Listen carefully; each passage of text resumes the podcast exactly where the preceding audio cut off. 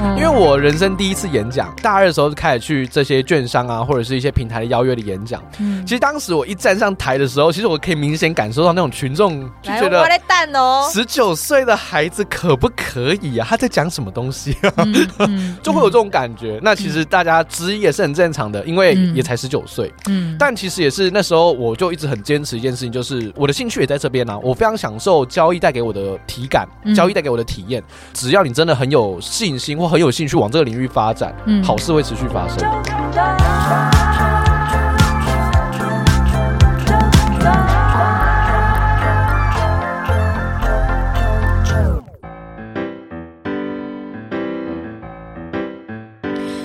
收听周团，我是周九。在二零二一年的时候，阿啾曾经有做了就是跟理财相关的一个主题，而且当时我还记得说，遇见这一位的受访者呢，其实是阿啾自己去 陌生开发的。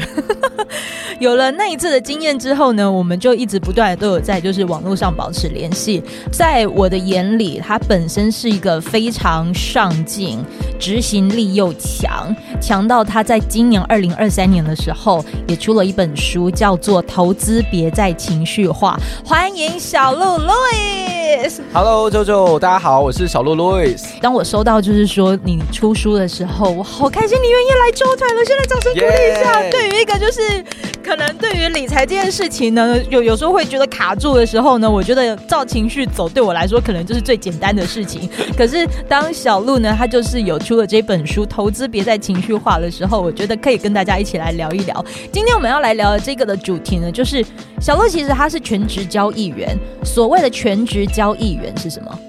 全职交易员就是以交易为生的交易员，也就是我们的呃获利或者是我们的呃收入来源，其实最主要都是透过金融交易所赚取，然后帮助我们活下来的。呃，白话讲就是我动动手指的按按滑鼠就可以赚到钱了，是这样吗？呃，看起来很像是这样，但这样看听起来更像是诈骗集团。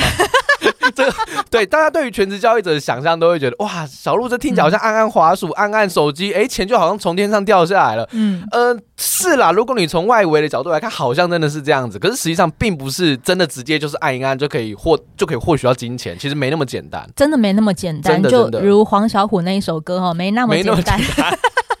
全职交易员真的没有你想象中好赚。前阵子呢，在呃大概在两个月前左右，我看到小鹿放了一段影片，是还在他自己的平台上，就是聊到说全职交易，很多人的刻板印象真的就是动动滑鼠、动动手指就能赚钱。可是那个时候，我最想要问你一个问题，就是全职交易需要克服的是不是数字焦虑这件事？数字焦虑吗？嗯，我觉得多多少少一定有。但是如果要问我全职交易最重要的点是什么？嗯，我觉得其实蛮重要的点在于心态。心态真的是心态。很多时候我们会觉得，哎、欸，好像我要学习好厉害的策略啊，我要跟那些投资大神，然后多多切磋琢磨，我一定要学到很厉害的交易功夫，对，我才有办法成为全职交易者。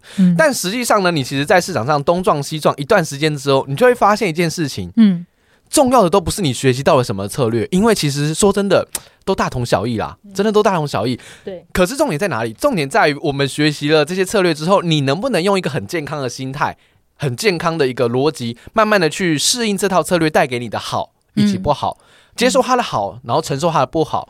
你只要有这样子开放的心态，其实交易才会慢慢的变成是一种日常，你才不会就觉得哇，真的好困难哦。那这边我要先问哦，什么叫做不健康的心态？不健康的心态呢？这个马上就会让我想到一件事情，就是大概在一两年前吧。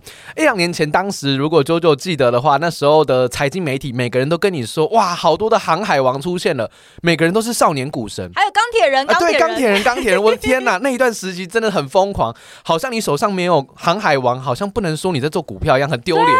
对，那个年代就是这样子。可是也正是因为那段时间，大家都觉得说，哎啊，股票怎么这么好做？嗯，哇，他开始心理膨胀，会觉得，哎、嗯，奇怪，我今天到底要不要上班，还是 我在家里躺着就好了？或者是九点一到的时候，大家都统一直接先去到厕所。对，厕所突然卡住，奇怪，不知道为什么。然后厕所大家都蹲很久，哎，真的不知道为什么。对，可以在那边买进杀出，然后当冲各种，就是因为你也不不好意思直接在公共空间，尴尬。老板还在旁边看，你还在那边下单，太尬了。嗯、所以大家都跑到那个地方。啊去下单之后，你就会发现一件事情，那时候的气氛非常的活络哦，好活络。对，而那时候的气氛会变成好像是一种，哎，嗯，我好像只要做股票就好了，谁要工作啊？对对对，当时的那种投机气氛非常非常的非常非常的猛烈，嗯，所以在当时这种气氛的渲染之下，每个人都心理高度膨胀，就觉得，哎，我我其实可以辞职啊，我就好好好好当一个全职交易员就好了。嗯，结果呢，在那时候大家都过度的膨胀，在二零二二年呢，就就不知道知不知道，二零二二年这个和股市崩啊迷迷冒冒。呃，我如果没记错的话，去年如果这样子总结跌的话，是不是跌了六千多点呢、啊？六千多点，哦，九九厉害哎！因为我有在看你的那个，哦、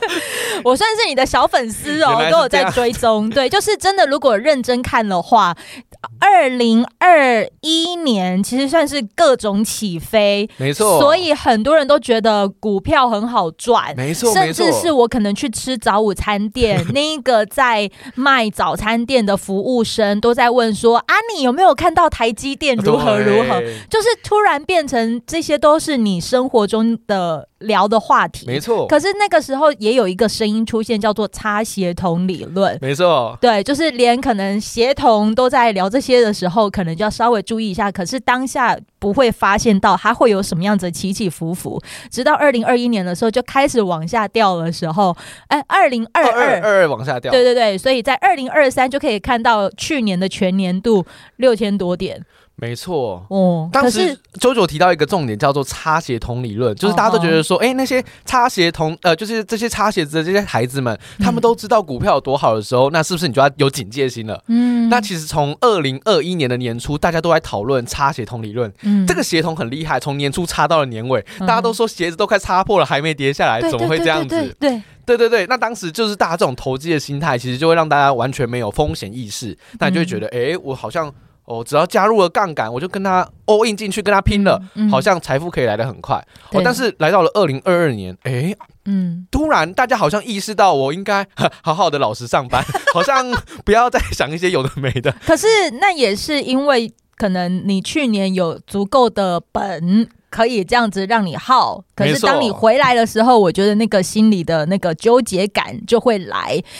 我知道你其实是很热衷于，就是在任何投资理财的话题，都是源自于就是你在当时还在教育系的时候，你爸妈对于你那个白手起家这件事情，没错没错，对，给了你那个就是金钱上的那样子的一个焦虑，让你去开展了另外一条活路。没错，可是你这样子哦，回头看，我会发现任何的一个心态，我们要来聊健康。心态这件事情，它是需要时间去验证、时间去酝酿，或者是需要时间去证明、去证明，就是说这件事情可能是对的，那件事情可能它还有改进的空间。全职交易员可能对很多人来说是个梦，没错。我觉得你今天来到纠团，你可以跟大家好好聊一聊。这个没有很好做，不是你手指按下去就可以。他脑袋可能必须要装很多的东西，或者是他对一些数字是是要有各种敏锐的。你怎么样子去培养这件事？其实，如果你真的要从一开始完全没有基础，慢慢的学习交易，嗯、一路成为全职交易员，这段路，嗯，他没有一个时间表。对，因为其实有些人努力了一辈子，他还是走到。走不了到全职交易这条路上，因为其实它相当相当的困难。嗯，困难的点在哪里呢？从一开始你可能要先去呃东学西学策略，对，学了老半天之后应用到市场上，哎，你有时候觉得好像可以，哎，有时候就赔的好像让你觉得有点担心，到底行不行啊？嗯，你会在这一段过程当中好好的进行心灵的考验，你可能会考验好几年。你的考验是什么？我的考验是哦，我印象超深刻的。我一开始学那个技术分析的时候，我就在想说，哎。我在书店，我那时候在成品，我印象很深刻。大一、嗯、那时候还是一个很可爱的孩子，嗯、我当时还在看说，哎、欸，对耶，按照这本书上来讲，这里去买，哎、欸，这里去卖，哎、欸，听起来蛮神奇的、喔，哦、嗯，原来这么简单。对、欸，对我也当时也觉得，哎、欸，好像也蛮简单的。嗯、但是到市场上奋斗了三个月之后，我发现好像不是这一回事。你那三个月有有干了什么事吗？呃，非常努力的交易。非常努力的交易，然后废寝忘食，几乎可以说是废寝忘食。嗯，就是也常常翘课，也常常翘课。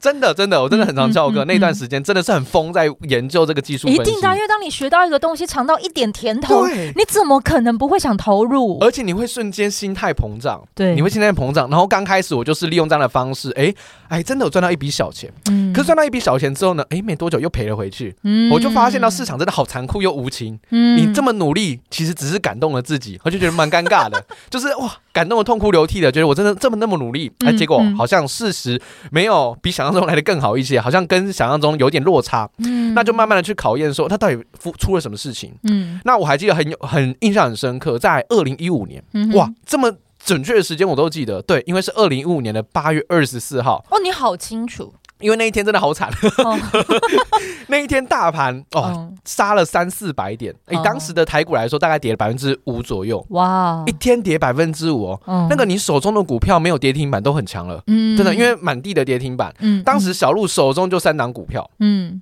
全部跌停板，哇，所以在那时候我就意识到了一个很大的问题，我的天呐，我再这样下去真的不是个办法，嗯，这样真的。不行，我会毕业的。嗯，所以当时我就呃下定决心去研究我到底是哪里出了问题。嗯，那我当也就是那时候我才开始去踏入到科学交易的世界里面。嗯，我就发现说，那我们很多学习了呃各式各样的交易方法之后，嗯，到底可不可行？嗯，你有问过自己吗？我常会问自己说，你在书上学到一个方法，它是对的吗？哇，我我我我自己会卡住，会卡住吼。对，真真的会卡住。尤其是呃，我觉得很多人都是很喜欢阅读。嗯、那其实阅读完一个书籍，然后告诉你的交易方法之后。我们可能会很直接觉得，嗯，书上觉得好像是对的，能出书应该不是个简单的角色，哎，好像应该有点料吧？对，就会有这种心理的代入感，哎，好像是有点料的。可是实际上你就会发现，奇怪，我怎么按照这个这本书上的方法去做，好像没有办法赚钱呢？到底发生什么事情？所以就是那时候我跨入了这个科学领域，我就发现一件事情，就是既然我们都学了一个 SOP 的交易策略，我们都学一个交易方法，那我是不是可以让他去回测，帮我去看看在历史行情上他到底能不能赚钱？嗯。哎，这是一个很有效率的做法，因为我们都是从历史来学习交易的。嗯，但我自然要验证它在历史到底能不能赚钱吧。嗯，对，所以这时候呢，诶，就很好玩喽。我就把一些我所知道的投资达人哦，他所讲的一些交易策略，哦，是这样子，好，我就把它写到这个电脑程式里面，就回测。结果回测我就发现了，完了，嗯，这个好像没想，好像有点有点误会。哇，这个好像哦，达人分享内容它不一定是正确的。所以在当时，我就慢慢的去发现说，尽信书还真的不如无书。你干脆不要读书算了。所以这时候我就跨入了科学领域。每学到一个策略的时候，我就把它丢到科学的投资哦这样的思维去运作、去测验。结果就发现，原来很多你所想象的都市传说、股票的内容、股票的学习的知识，它不一定是正确的。如果你有在追踪小鹿的话，你会呃能够听得出来，他最常讲的两个字“回测”。没错。就是不管是听你的 podcast，或者是你可能在 YouTube 频道上面，你最常讲的其实都是回测这两个字。那这两个字其实它跟所谓的科学分呃科学交易这件事情有很深很深的连接吗？非常非常深的连结。所谓的科学交易，我们的定义就是我们要从历史上面去找到一些证据，嗯，例如哎营收。公司的营收真的会影响股价投资报酬率吗？嗯，舅舅，你觉得会影响吗？公司的营收会影响？呃，可以再一次，再公司的营收会不会影响到这间公司的股价？公司的营收，我哈，我如果是情绪，我就会耶，会对不对？会觉得很直观。对啊，公司营收成长，如果有赚钱，啊，有赚钱，那应该就会起来啊。啊，对对对对对，这个是一个超级符合人性跟直观思维的想法。哦，可是你真的知道它会不会影响吗？这个答案就。嗯，不一定知道了。嗯，不知道。对，很直观会觉得对，应该要有，可是不一定会有啊。因为因为我们通常看，比如好第一季他赚了多少钱，然后就是跟去年的第一季相比，他是赚了两二点五个什么什么，对对对对，股本还加。哦，那我就觉得哦，应该是有希望吧。对，那这件事情大家都是服服的，就是、哦、嗯，听起来没错，还蛮合逻辑的。对，但答案到底是不是这样子？其实你并不知道。嗯，那科学化的交易就是我们去回测嘛。嗯哼哼，如果我们去呃回测说营收创新高的，嗯哼，然后我们就进进场做买进，嗯，它是不是可以贡献我们更好的投资报酬率？对，如果可以，那这个都市传说就破除了。对，营收真的会影响股价投资报酬率。哦、那你在呃投资市场上你就不会。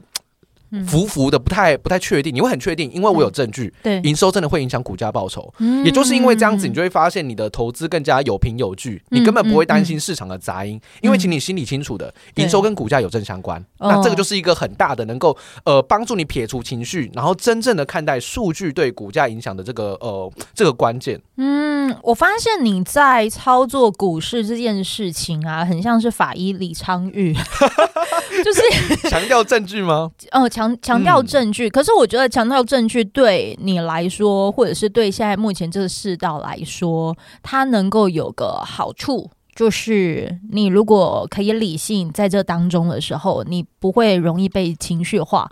每次在看你的分享啊，就是你虽然是所谓的全职交易员，可是我觉得那个的全职交易员很专注的是在于他愿意去因着这证据，因着这纪律去执行他认为是好的决定。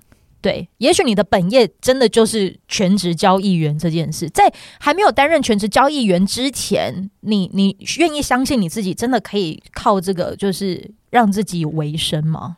呃，其实一开始的时候肯定是会觉得、哦、这条路真正能走成功的人很少很少。嗯，大家可以自己去观望一下自己身边的朋友，有真的一个人成为全职交易者吗？这是相当困难的，没有，对，几乎是没有的，因为。真的真的很困难，所以刚开始我也是蛮蛮迟疑的。你的生活圈有吗？没有，也没有，也没有半个。哦、对，所以其实一开始的时候会觉得我自己就在走一条很孤独的道路，因为其实也没有、嗯、呃什么前辈啊，或者是在做全职交易员的人来带我，所以一开始也是很懵懂的。而且，你会不会因为人家因着你的年纪，然后就觉得说啊，你看的还很少啦，还是什么什么的啦？不，你处理安内讲哎安内啦。有，我印象超深刻的，嗯、因为我人生第一次演讲是在大学二年级，嗯，对我大二。的时候就开始去这些券商啊，或者是一些平台的邀约的演讲。嗯，其实当时我一站上台的时候，其实我可以明显感受到那种群众的那种感觉，我就觉得十九岁的孩子可不可以啊？他在讲什么东西啊？嗯嗯、就会有这种感觉。嗯、那其实大家质疑也是很正常的，因为也才十九岁。嗯，但其实也是那时候，我就一直很坚持一件事情，就是我只要肯努力，我只要肯坚持，嗯、我觉得我的兴趣也在这边呢、啊。我非常享受交易带给我的呃体感，交易带给我的体验。嗯、所以其实我觉得呃，只要你真的很有信心或很有兴趣往这个领域发展，嗯、好事会持续发生。嗯。我觉得这就是为什么，因为嗯，当时我在追踪你的 IG 的时候，我其实就已经能够看到你，你好喜欢这件事，你为了这件事情，你甚至还会做做图。你还会做？你你连 Photoshop 这些你都会哦？对啊，多多少少一定会。你为了要能够就是去支撑着你好喜欢的投资这件事情，你还做了哪一些跟投资无关的事情？但是明明就很环环相扣。比如说像你现在，你还要上 Podcast，你还要录音，你连剪接这些你都学。没错。因为其实呃，你只要喜欢这个产业，其实很多事情都会想说，哎，我是不是可以做得更好，好，或者是我能不能用自己的逻辑、自己的想法来让这件事情真的运作起来？对，因为我一直很相信一件事情，就是呃，你真正喜欢这个产业，你真正热爱这件事情的时候，所有的困难点都不是困难，嗯，因为你只要有信心，只要有兴趣，你真的会一直 push 自己，我就是要往这边去努力，我就会往这边去冲，嗯嗯嗯，所以我就一直以来就觉得，哎，这个就是我的兴趣啊，所以我往这个方向走肯定是没错。的，嗯，那只是说呃。到处东学西学，当然还是希望可以去把我自己真正想跟大家分享的内容讲出来。你东学西学，我学了哪些？呃，东学西学吗？对，各种东西都有学，比如说像剪辑啊，哦、或者是像呃修图啊、制图啊，哦、或者是贴文的制作等等。小编这，件事情哦，小编也是我有时候也是我也我也会做一些内容这样子。文案文案啊，对对对，还有研究什么 SEO 啊，哇，各种东西都研究。我的天呐，搜寻引擎这些东西，没错，你都投入进去。对，我们还去研究这个演算法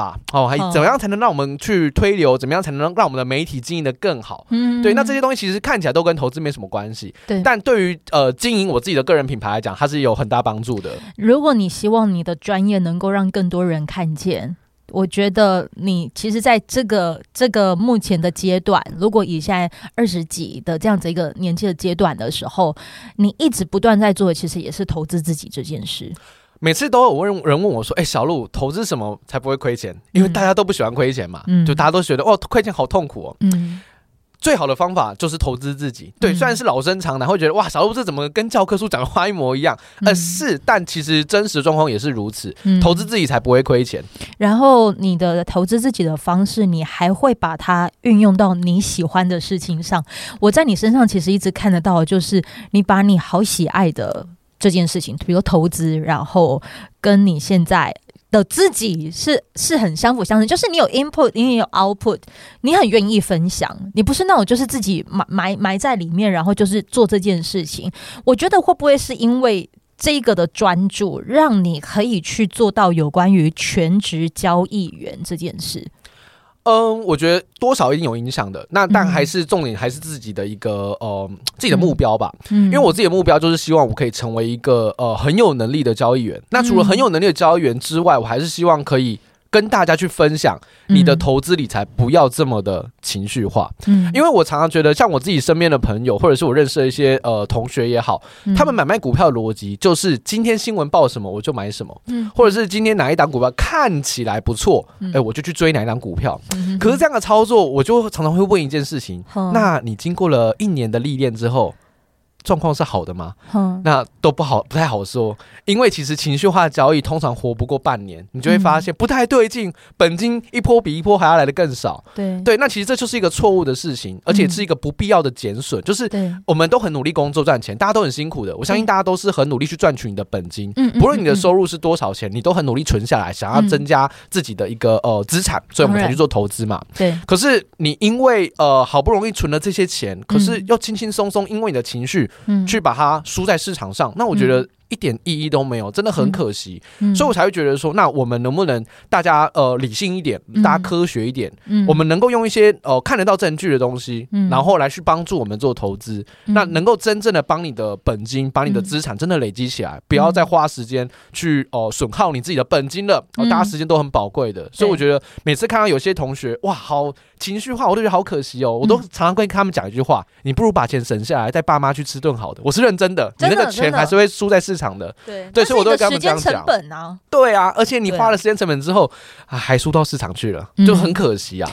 你刚刚有提到，就是说看到很多同学，你的同学是你的同班同学，还是其实你已经就是呃有带领着你的学员去做关于投资这件事？呃，其实同学跟学员都有哎、欸，uh. 对，因为我其实能够呃接触到的这些群众们，嗯、大部分的人会看小鹿的频道的，大概也都是在二三十岁左右的，跟跟我年纪差不多。嗯、对对对，因为可能 年纪大一点的，可能会对小鹿充满一个大问号。我们不要理他们，没有啦，应该是说，我不是这个意思，应该应该是说，呃，很多人，当然，我我觉得我们需要在这个世代当中，也需要有一些的声音，它是真的能够是跟着我们齐步并行的。很多人如果他不是以齐步并行的方式在讨论一件事情的时候，他会有资讯落差。没错，绝对有资讯落差，一定会有。所以我觉得你很重要。你在这个世代二十到三十世代来说，其实是重要的。那很多人当然就会知道说。有有你这件事，因为你等于已经帮大家做到理性跟科学这件事情，所以他们也会觉得，哎、欸，想要来听听看，了解看看。那他们是不是？你会不会也会遇到一些学员同学，他们就等于是把他们的情绪就直接丢到你身上？哎呀，这是日常，这真的是日常。嗯，就很像呃，我常常会举例，就是。大家到底有多情绪化？这一次不知道 JoJo 有没有感觉出来？就比如说，呃，可能有一阵子股票非常的热络的时候，那时候大家都觉得，哎、欸，我随便追高都可以赚到钱，哦，那个叫做追高的疯狗浪，哦、就是随便乱追一通，哎、欸，啊，都可以赚钱。嗯，嗯然后呢，如果你是做 ETF 的，哎、欸，JoJo，如果你到时候做 ETF，然后你看到隔壁棚的，哇。嗯他、啊、每天这样追高赚到病鬼，你会不会想跳过去？很想啊，啊。对，所以这时候大家就跳到疯狗流。然后疯狗流一旦遇到一点点的呃不太不太安全的时候，这个浪突然变大了，哎有点翻船了怎么办？你看到隔壁棚的 ETF 好像比较稳定啊，不然我转 ETF 好了。嗯、哦，好，然后 ETF 稳定一阵子之后，你又发现，哎、欸，现在又换哪一种风格的？哎、欸，筹码派的，法人派的，最近绩效很好。我说跳个跳个槽。换个棚，对，你又跳过去了，结果到时候你就会发现哦，你就成为那个跟风仔。嗯，对对对，就是现在什么夯你就跟什么，那你就会发现你永远都买在最高点。嗯，对对对，策略也会换在最高点，因为策略会赚钱也会赔钱。你都是看到隔壁棚已经表现的超好的时候，你再跳过去，哇，啊，人家已经赚一阵子了，可能要开始赔钱了，可能开始有一些回吐了。嗯，你就套在最高点。那那他们会有这些情绪发生的时候，你都会怎么回应他们？我都会跟他们说，其实我都会拿一个证据图给他们看，比如说像回撤的报表，我就会跟大家讲说，诶，你有赚钱的时候，但也会有赔钱的时候。那或许我们现在正在经历的就是这一段的赔钱段。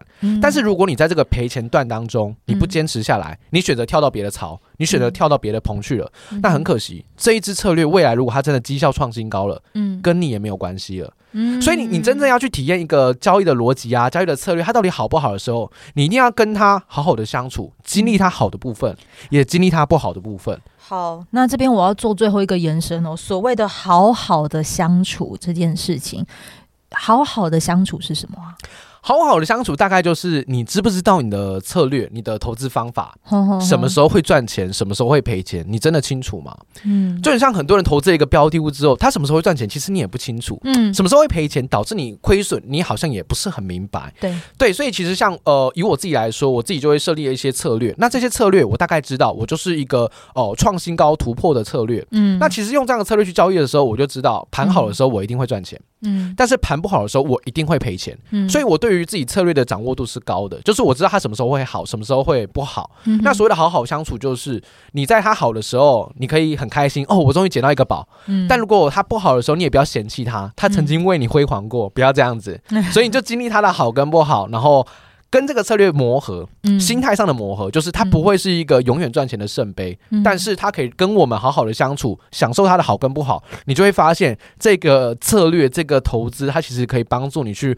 真正的慢慢积累到绩效，但你的心态一定要健康。嗯、对，心态一定要健康。今天有几个关键字，好，心态健康、回测、科学、理性，这一些其实你都可以，就是在小鹿的这一本书来，书名叫做《投资别再情绪化》。对，都可以在这里头去呃看得见他的分享。然后他这呃这一集你们也可以听到说，其实所谓的全职交易员真的没有想象中好赚。如果他看起来很好赚，也是因为他已经有本身。投资自己，累积自己的一些专业，就很像是，呃，我们做这一集不是要你也去当全职交易员这件事，不是，而是我很希望能够能够有一集让你听见这个人是怎么样子，在他喜欢的事情做各种的精进，然后把他喜欢热爱的这件事情磨到可以成为专业，甚至他可以成为就是他的职业。对，进而让你去知道说，原来所谓的 Z 世代，他是可以把只要他愿意，就是专注的把他自己的本业给照顾好的时候，其实其实他是有机会可以就是存活下来的。没错，没错。我讲一个最直白的一件事情，好，虽然可能大家看到都是可能跟钱啊、跟数字啊有什么关系，其实他就是在体现一个把他自己全职交易员这件事情可以做得再更加。脚踏实地一点，不是很脚踏实地，不是很飘的，只是出一张嘴的那种。对对对对，对，因为你光听这一集，你就知道说他为了他热爱的事情，他做了多少的一些投资跟努力，而这个投资是去学技能。没错，学技能，真的是学技能。对，所以如果真的有人像你这样子一个年纪，也很希望能够投入到全职交易员的时候，你会有想要跟他们分享些什么呢？嗯，我会先建议好好工作。真的，真的，这句话不是一个呃，听觉得哎，好像蛮好笑的，但其实是认真的。为什么？因为当你本金不够的时候，你要靠交易来赚取你的生活所需的费用是不可能的。嗯，举个简单的例子，有些人兴致勃勃拿了二十万块钱就想出来当全职交易员。嗯嗯，我们都知道股神巴菲特这么厉害的大神，他的投资报酬率多少？周九知道吗？他的投资报酬率多少？哎，我好像知道，哎，对对对，波克夏，对，波克夏就是那个十几趴吗？对，百分之十八。好，这时候我们来假装你是一个巴菲特这么神的投资高手。好，二十万乘以百分之十八，你算了一下，哎，不对，小鹿三万六。呃，三万六是什么？年化报酬，一年赚三万六。嗯，除以十二个月，你每个月只能花三千。即使你的能力真的跟巴菲特一样，跟神一样，百分之十八叫股神，可是因为你的本金只有二十万，你每个月还是只能花三千块，所以你就会发现一件事情，对耶，好像累积本金是一个很大很大的重点。年轻人还是得先想办法有一笔资金，你再去想做全职交易员，我觉得是比较实际一些的。嗯，对，本金这件事情，我可以用我这小故事做收尾。我其实进入到股市。我印象很深刻的是，在这之前，我其实是在进行三六五存钱法。我跟我跟很很细很小很小，那是因为可能我的家人当时还没有给我所谓的理财观念，直到我自己好像有认清到这件事情的时候，可是我没有所谓的本金这件事，我可能认知哦，就是固定三千块扣扣什么定期定额，可是你发现你已经有本身有条件是可以进到。开那个股市的 app，然后去上 下单，什么买进卖出的时候，你真的会想参与，但是你的户头有没有钱？我让自己就是至少有所谓的三六五存钱法，忍一年有了六万多块，才开始用这六万多块去进入到我的股市。你要怎么样子在这一年不要被波动？很难很难。尤其你看到隔壁棚都在赚钱的时候，你就很手痒，会觉得好可惜哦，没参与到。这个时候，我们就会一直在讲的是，你一定要找一个你好开心，然后会开心到让你忘记时间的事情。没错。的同时，你还能够留下钱，就是专注你的本业。我们今天要跟你讲的这个专注你的本业，其实是，如果你现在也是在沉住气的那一种，那刚好有一集告诉你说，你这样子的行为是正确的。你要忍下来，没错，真的是忍忍忍耐很重要。接下来的这一集啊，我想要跟你分享的是，因为很多听众朋友他可能也是所谓的 Z 世代，而小鹿的听众群其实也都是大概在这个 Z 世代的，对不对？没错，没错。你其实在这本书当中有聊到说，投资要先做好三件事。哪些事？我觉得在下一集的时候可以再来跟你好好聊一聊。今天真的好，谢谢小鹿，就是来到了九团，我们终于肉眼见面了。没错，这是网网友见面会的感觉。对，好，再次谢谢你了，我们下一集见。耶，拜拜。